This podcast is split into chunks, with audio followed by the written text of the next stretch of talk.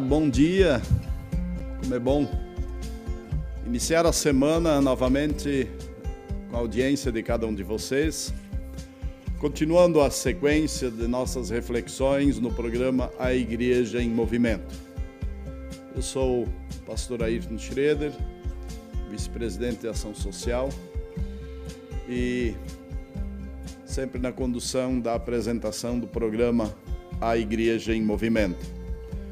Hoje nós vamos refletir na sequência dos mandamentos sobre o oitavo mandamento e tecer um olhar sobre este conteúdo e este ensino e uh, como ele pode se relacionar com a ação social da igreja, dos cristãos em geral, na nossa vida cristã em contato com a comunidade social.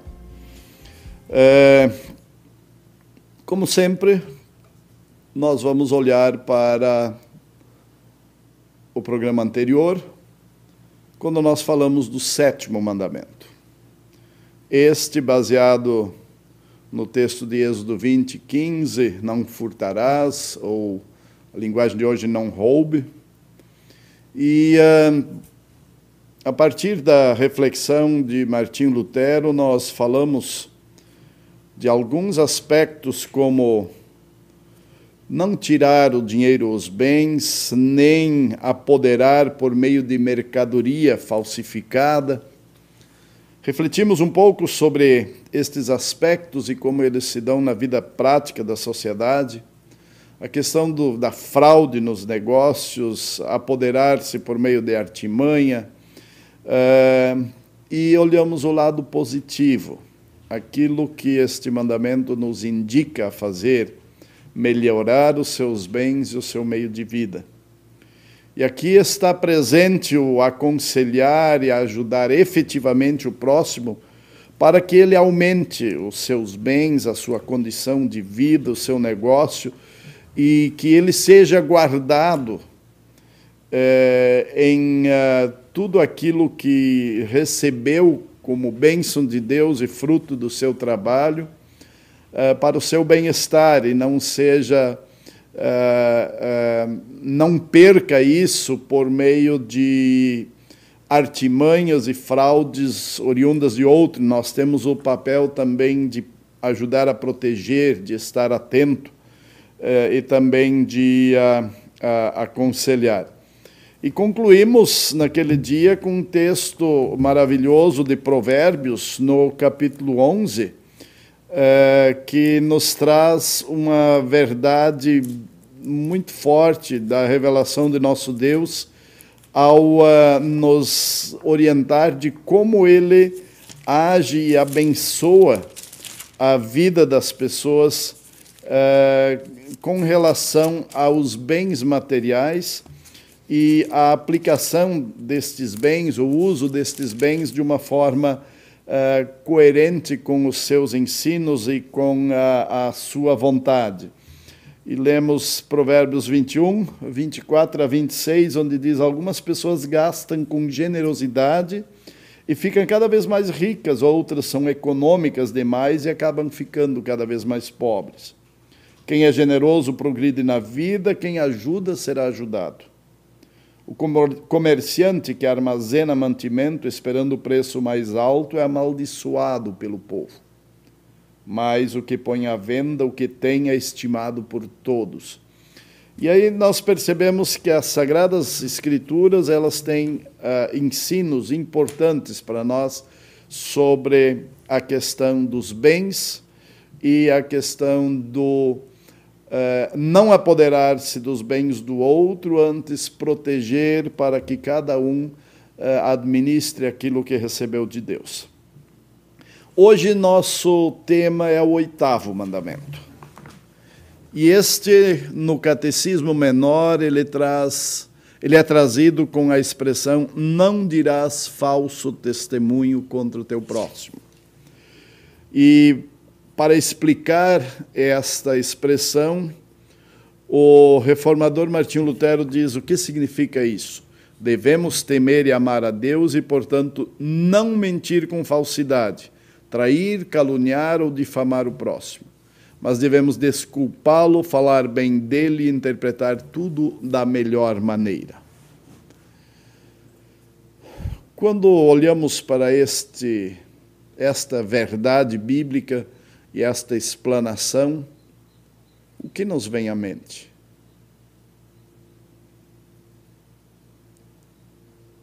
Esse mandamento ele é vivido e aplicado de forma coerente?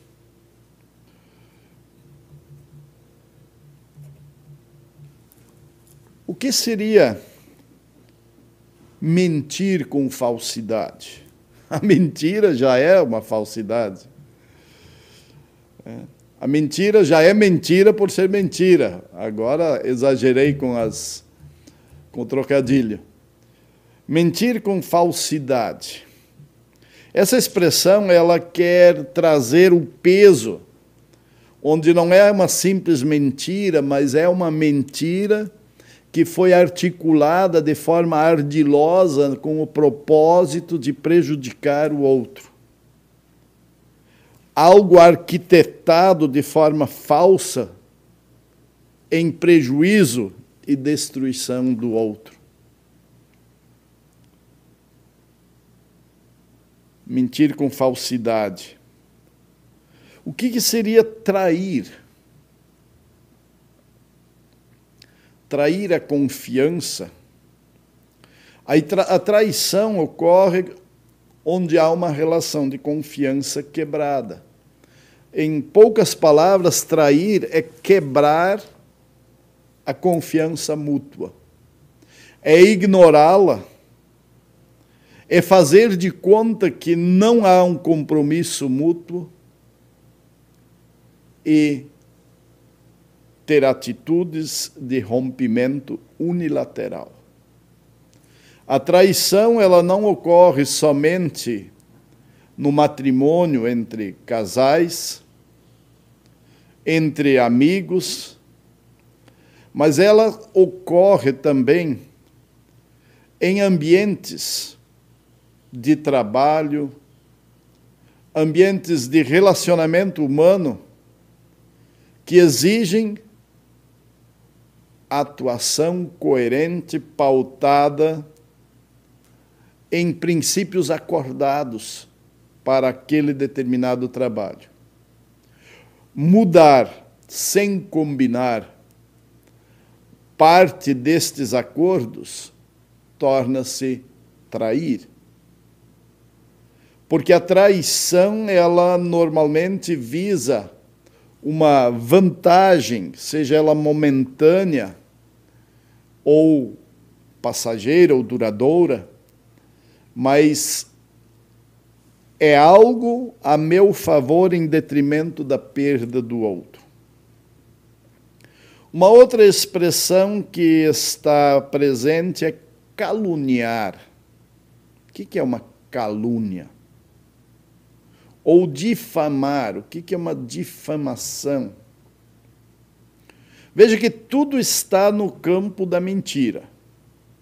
Tudo está no campo do denegrir o outro, rebaixar, colocar em verdades como sendo verdade, para tirar vantagem ou diminuir o outro. Caluniar e difamar são formas de diminuir o crédito do outro, a credibilidade, a possibilidade de haverem pessoas ao redor do outro que torcem por ele, que o apoiam, que lutam por ele e, acima de tudo, o protegem. Nesse sentido, o oitavo mandamento me leva a pensar no momento em que vivemos em nossa pátria. O que, que esse mandamento tem a nos ensinar? Quais são os exageros nos quais nós vivemos e convivemos? que nós poderíamos falar sobre isso? Creio que uma das generalizações que nós colocamos sobre o oitavo mandamento,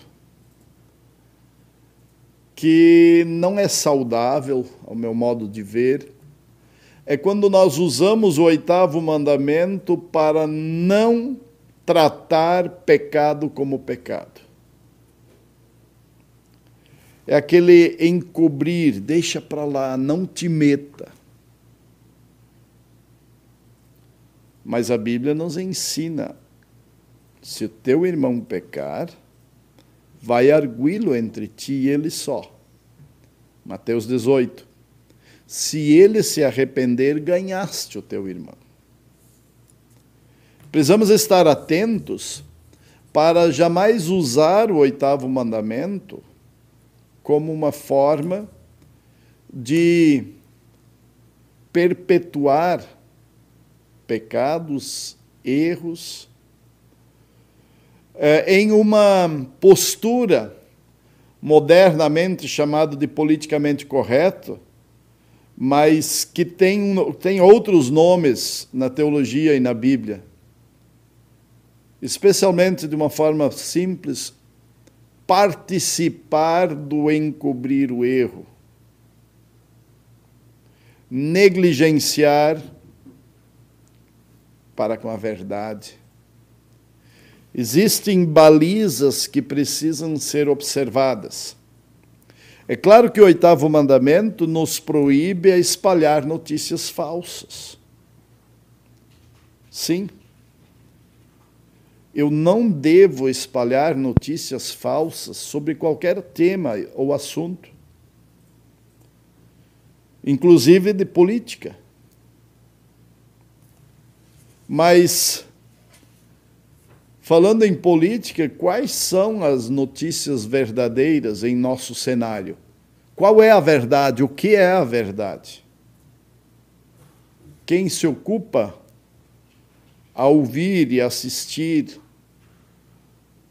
muitos e diferentes comunicadores chega por vezes à conclusão de que parece que nada é verdade pouca coisa é verdade ou tudo é apresentado com o propósito de defender um, prejudicar o outro, encobrir o erro de um, escancarar, o erro do outro ou, pior, fazer de conta que o erro é de terceiros. Alguns pensamentos eu quero compartilhar sobre isso o cristão precisa participar da vida da sociedade. Ele precisa buscar conhecer para se posicionar, sim. Mas a paixão do cristão é Cristo. Não são líderes humanos. Não são eh, políticos, muito menos partidos políticos. No momento em que o cristão começa a achar que uma linha política está acima do erro e a outra não tem acertos, facilmente o cristão está endeusando quem não é Deus. Eu estou dando esse tempo para a gente pensar um pouco. Se a minha posição ou o meu minha prática de vida está nisto, ou se eu conheço alguém, seja de um extremo ou de outro, eu logo vou perceber que quem está nesse caminho fala muito pouco de Jesus.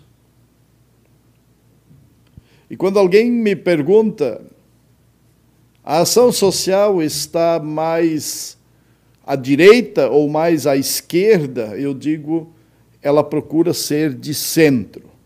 E alguns pensam que, neste sentido, eu estou falando de partidos de centro eh, dentro da política partidária e não é isso.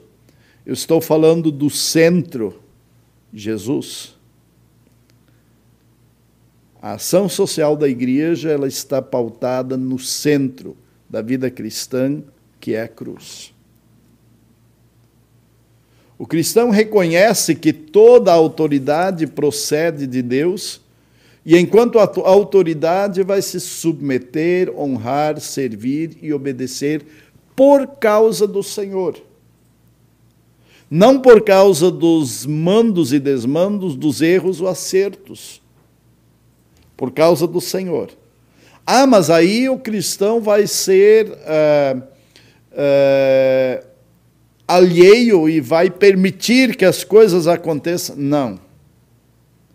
O cristão põe a sua confiança no Senhor e age dentro da lei na busca da consolidação de políticas no país. O cristão reconhece que há diferentes entes na sociedade que devem ser acionados que devem ser provocados a agir.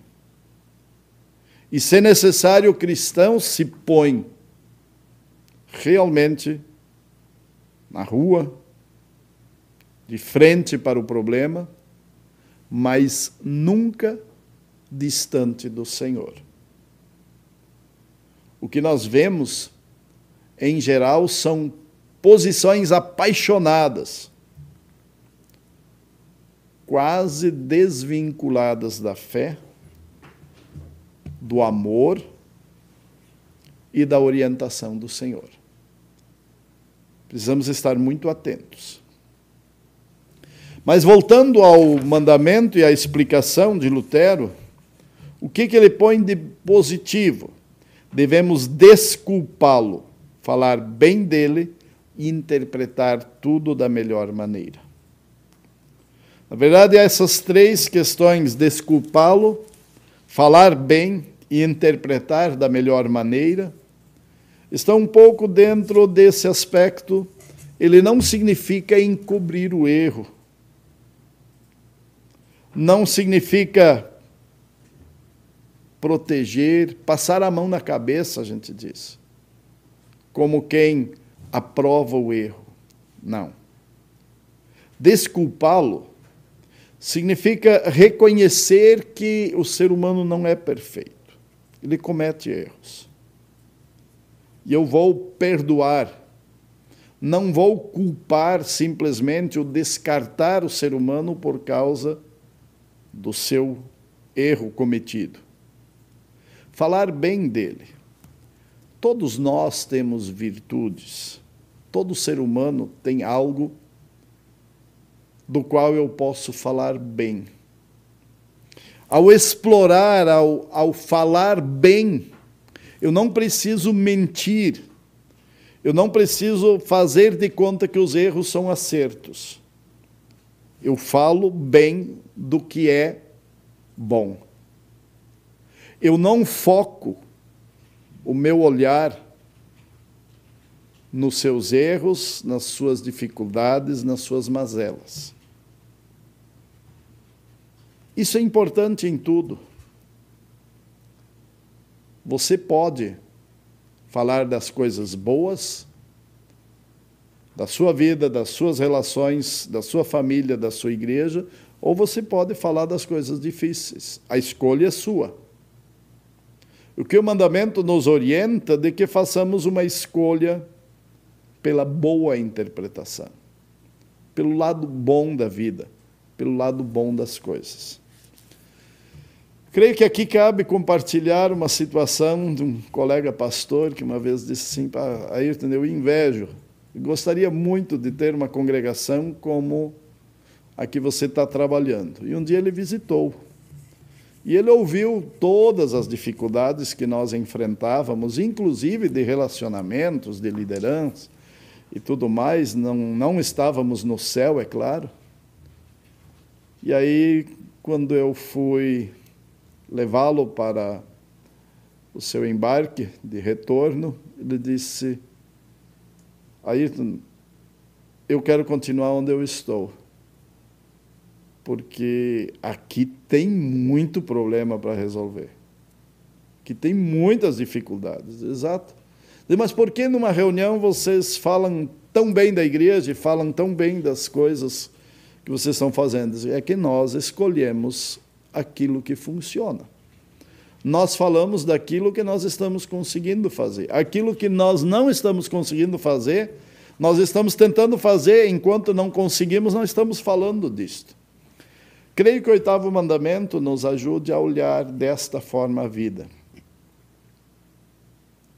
Fazer a escolha de semear no nosso coração, no nosso ouvido e nas pessoas ao nosso redor as coisas boas dos irmãos, da família, da igreja, porque estas nos estimulam a viver com alegria, nos fazem bem e nos conduzem em uma vida saudável e especialmente na alegria do Senhor. Então, creio que o oitavo mandamento nos convoca a não encobrir o erro, mas tratá-lo. Mas especialmente a aproveitar e falar daquilo que cada um tem de melhor, estimulando o servir com alegria ao Senhor e ao próximo, em uma perspectiva de convivência, harmonia e especialmente verdade. Mas vamos deixar um tempo para nossa interação e convido então nosso uh, diretor de operações, vou dar um título para o Rodrigo Bloch hoje. Por favor, Rodrigo, contigo. Bom dia, pastor. Obrigado pelo título. Porque às vezes as pessoas têm uma função que não dão nome, não. né? Trabalhos técnicos aqui da, da rádio. Uh, a gente tem sempre muita gente acompanhando, né? O pessoal gosta do seu programa, pastor. Carlos Plummer dando bom dia. O Cláudio Wiltgen. Uh, Pastor dia, Cláudio, Cláudio, de, de, uh, de Concórdia, Santa Catarina. Ah, perfeito. Falando que está frio. Bom, lá em Concórdia está muito frio. Aqui está muito frio também. Aí da Marilene Bundi, uh, bom dia. Do Ademir, pastor Ademir, uh, bom dia, um fraterno abraço. Uh, pessoal reclamando de frio, pastor. A Celeste também coloca aqui que está em Ponta Grossa, no Paraná, está muito frio. Ela está assistindo com a filha. As mensagens diárias é um perfil que, que manda mensagens aí para o pessoal, Sim. né? Uh, bom dia, queridos amigos. Uma linda segunda-feira, uma bela semana a todos. Deus abençoe e protejam sempre. Amém. A Ivone Mosman Saraiva dando bom dia também. A Elisa Teskfeldman sempre acompanha. Ela ama ouvir o seu programa, muitos ensinamentos. Acompanha lá de Tramandaí, que deve estar um frio também. Praia. E vento. E ah, vento. e frio na praia é, é coisa boa, viu? Poxa vida. Não, aqui nas praias do sul, no inverno, no verão já é complicado, no, no inverno é pior ainda. É. José Roberto também acompanha. Bom dia, irmãos e irmãs em Cristo. Margarete Paz, Pavão Paz, bom dia. Uh, Márcia Prit também acompanhando. José Roberto comenta aqui, pastor. A primeira verdade que nós temos que identificar é se quem diz ser cristão realmente representa o Cristo que cremos e com amor e sabedoria de não julgarmos uh, menos pecador que o tal. Uh, Ida Marani Bund também agradece pela reflexão. E a Noemi Lucila, Lucila Scherer também acompanha lá de Marechal Rondon. São essas pessoas que comentaram, tem mais pessoas que acompanharam, mas Aí ficaram sem, que sem bom. acompanhar. Obrigado por trazer isto. Uh, uh, você consegue voltar do uhum. Roberto? Acho que uh, é, a grande dificuldade é, é identificar né, os parâmetros. A gente a gente tenta sempre identificar a partir da nossa lógica, né? E a gente precisa fazer o que ele diz, né? estar partindo da verdade escriturística de Cristo. E, por outro lado, eh, nós não vemos o coração. Então, eh, pastoralmente, por exemplo, quando alguém diz eu creio em Cristo, eu não devo duvidar. se os frutos estão apresentando outra coisa, eu preciso admoestar, mas eu não, eu não tenho elementos bíblicos para duvidar da, da expressão de fé. Né? Uh, então, existem algumas coisas subjetivas, mas aí uh, você já traz uh, realmente a, a, o caminho, né? com amor e sabedoria. e especialmente de não julgarmos menos pecador que o tal.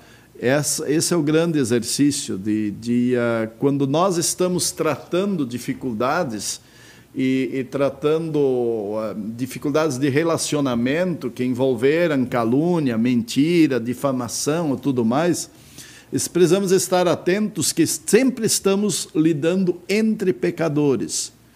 É, mesmo eu, enquanto pastor, ou você, enquanto cristão, ou pastor também, estar uh, liderando uma, uma uh, tratativa de conflitos, de difamação, é, sempre é uma relação entre pecadores tratando de pecadores. Hoje o meu pecado não é este, por isso eu estou tratando o seu, as dimensões do pecado do outro.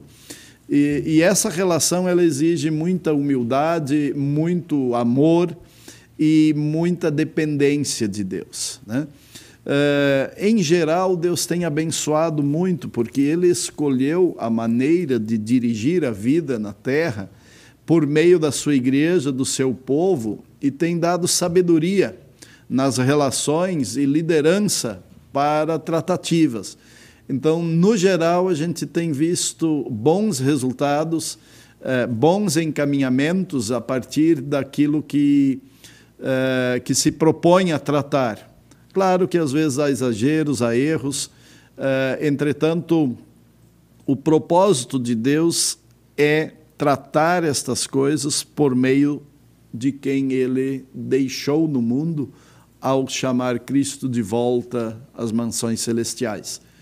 É, nós não estamos aqui, virem-se com o que puder, o Espírito Santo está conosco, ele nos guia, mas as tratativas elas ocorrem nessa dimensão da dependência de Deus, na direção do Espírito, mas nas relações humanas.